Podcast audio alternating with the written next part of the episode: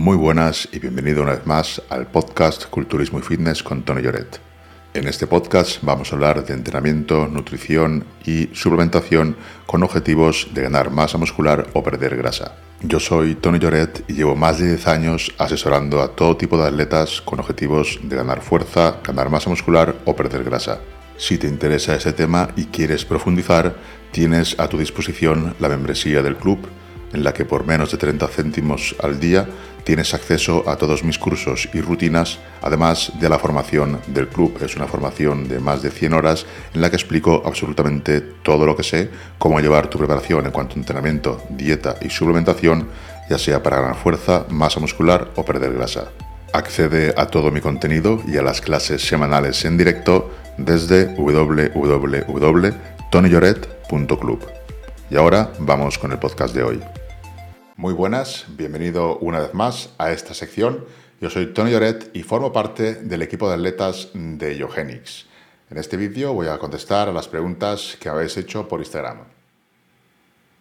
¿Qué opinas de los influencers que dicen que frecuencia 1 no vale para naturales? Pues no opino nada porque no sé qué influencers dicen eso pero frecuencia 1 vale perfectamente para naturales. Otra cosa es que no sea lo óptimo dependiendo del caso, pero valer sí que vale. En los estudios se ve que independientemente de la frecuencia, lo más importante es el volumen de entrenamiento. Si hay suficiente volumen de trabajo a frecuencia 1, van a haber también adaptaciones de hipertrofia y van a haber ganancias de fuerza y de hipertrofia incluso con frecuencia 1. Que sea lo óptimo o no va a depender de más factores, pero perfectamente válida es la frecuencia 1. También para naturales, por supuesto. ¿Cuál frecuencia de entreno prefieres y por qué? Es indiferente. Yo personalmente prefiero 1,5 o 2 pero también puedes hacer frecuencia 1, puedes obtener buenos resultados. Yo prefiero 1,5 porque considero que es una frecuencia, digamos, óptima para la mayoría de personas. Vas a tener por entrenamiento una cantidad de trabajo por grupo muscular bastante alto, vas a tener una frecuencia que no es excesiva, como a veces puede pasar con 2, y por lo tanto la mayoría de gente va a ir bien con ese tipo de frecuencia. También me gusta 2 pero en algunos grupos musculares. Por ejemplo, en una fase de volumen yo quiero mejorar el pecho y los hombros, pues dar frecuencia 2 a pecho y hombros. O quiero mejorar las piernas y los brazos, pues dar frecuencia 2 a piernas y brazos y el resto mantenerlo en frecuencia 1. Esas serían mis prioridades. Luego, dependiendo de casos, podría dar frecuencia 3 a algún grupo muscular de algún atleta o frecuencia 2 a todos los grupos musculares, pues ya dependería del caso concreto y del atleta. Desde el punto de vista y sin complicarse demasiado la vida, para la mayoría de atletas una frecuencia correcta sería 1,5 y 2 en algunos grupos musculares. ¿Qué proteína vegetal recomiendas para sustituir la whey? Yo recomiendo la que uso, que es la Vegan Protein de Iogenix. Es una proteína de soja y de guisantes y yo personalmente la utilizo para reducir lo que sería la proteína animal y aumentar la proteína vegetal. ¿Hay alguna edad en concreto en la que sea casi imposible generar masa muscular sin química?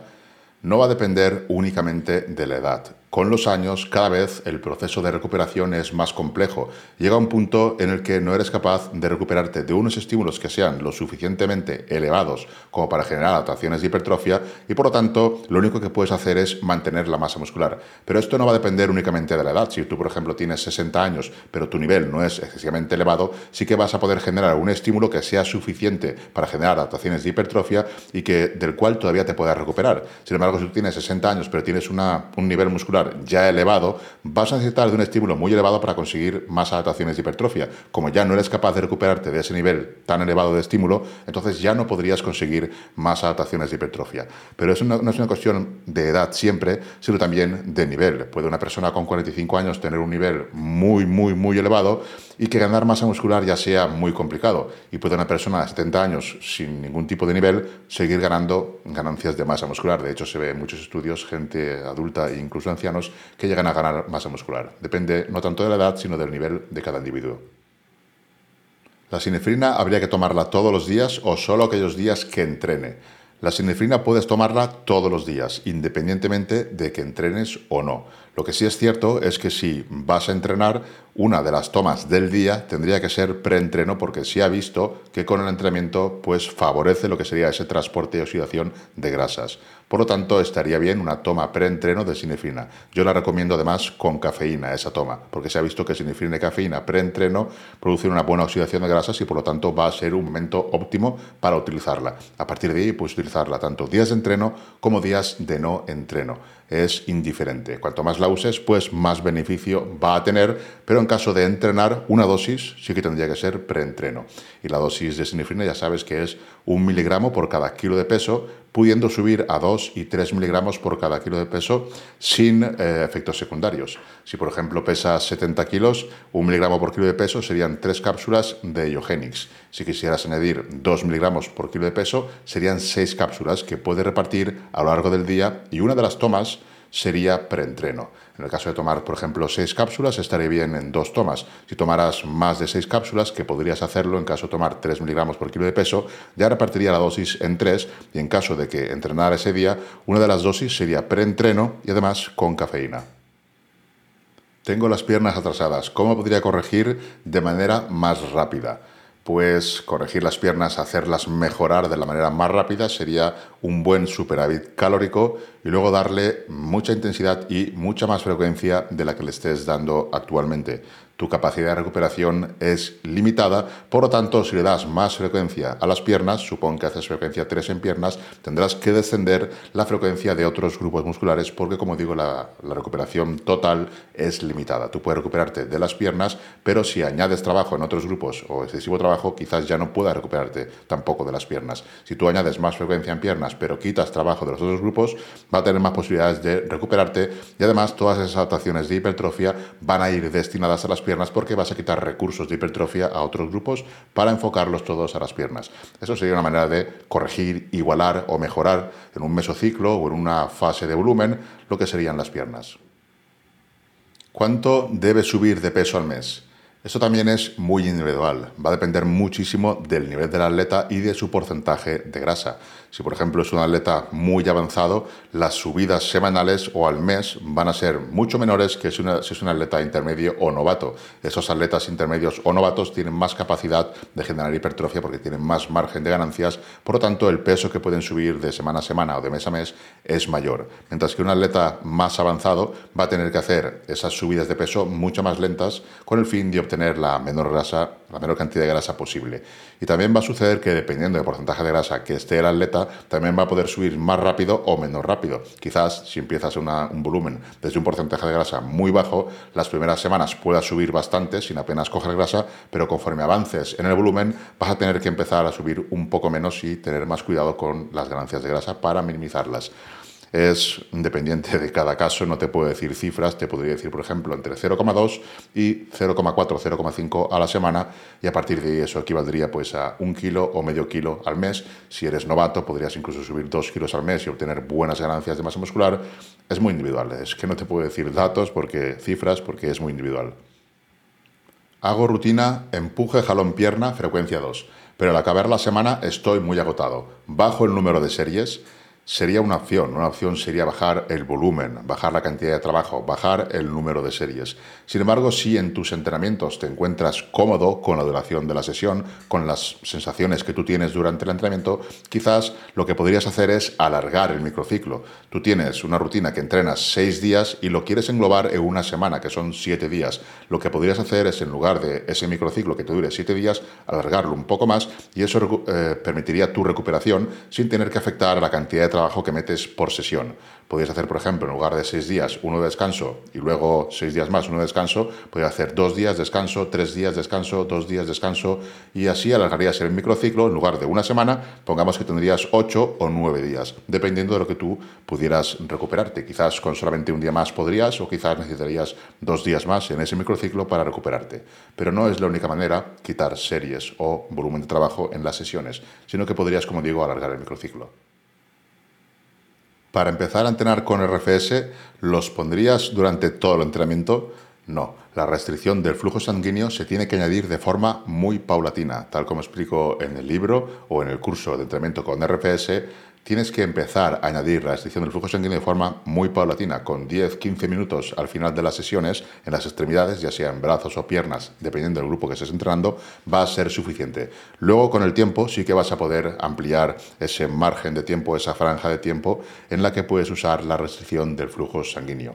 En los estudios se ven 20 minutos, los investigadores recomiendan entre 15 y 20 minutos, pero realmente se puede usar bastante más siempre que lo hagas de forma muy progresiva. Esto es importante. Añadir la restricción del flujo sanguíneo es añadir más estímulo, añadir más fatiga y por lo tanto es conveniente hacerlo siempre de forma progresiva. Estás un tiempo con 15-20 minutos, por ejemplo un mes, luego a partir de ahí si te sientes cómodo con ella ya podrías empezar a añadir más tiempo. Y siempre asegurarte de que no tengas ningún problema, ningún problema vascular, ninguna patología que te impida usar la restricción del flujo sanguíneo. Esto puedes verlo en mi blog, por ejemplo, puedes ver los problemas que puedes tener si la usas teniendo, por ejemplo, varices o teniendo algún problema cardíaco o problemas vasculares. Tienes que asegurarte que estés totalmente sano antes de usar la RFS. En un día de entreno del tren superior, ¿tiene sentido hacer gemelos para trabajarlos más días? Por supuesto, tiene todo el sentido del mundo si tú lo que quieres es darle prioridad a los gemelos o por lo menos tratarlos como otro grupo y darles frecuencia 2, por ejemplo. No tienes por qué entrenarlos siempre el día de piernas. Incluso, aunque entrenes el tren superior, podrías, si quieres darles prioridad a los gemelos, que sea tu primer grupo que entrenes ese día. En lugar de hacer todo el tren superior o parte del tren superior y terminar agotado y luego a última hora hacer los gemelos rápido y mal, hacerlos los primeros si realmente quieres desarrollarlos. Si les das preferencia, si les das trabajo y los trabajas bien, los gemelos crecen. Y trabajarlos el día de tren superior sería una buena idea para darles, como dices, más frecuencia. ¿Se puede vivir rutina de brazo por aparte en un día? ¿Es recomendable? Imagino que te refieres a poner un día para brazos, un día específico para brazos. Sí se puede hacer y sí sería recomendable si tú quieres darles prioridad o preferencia a los brazos.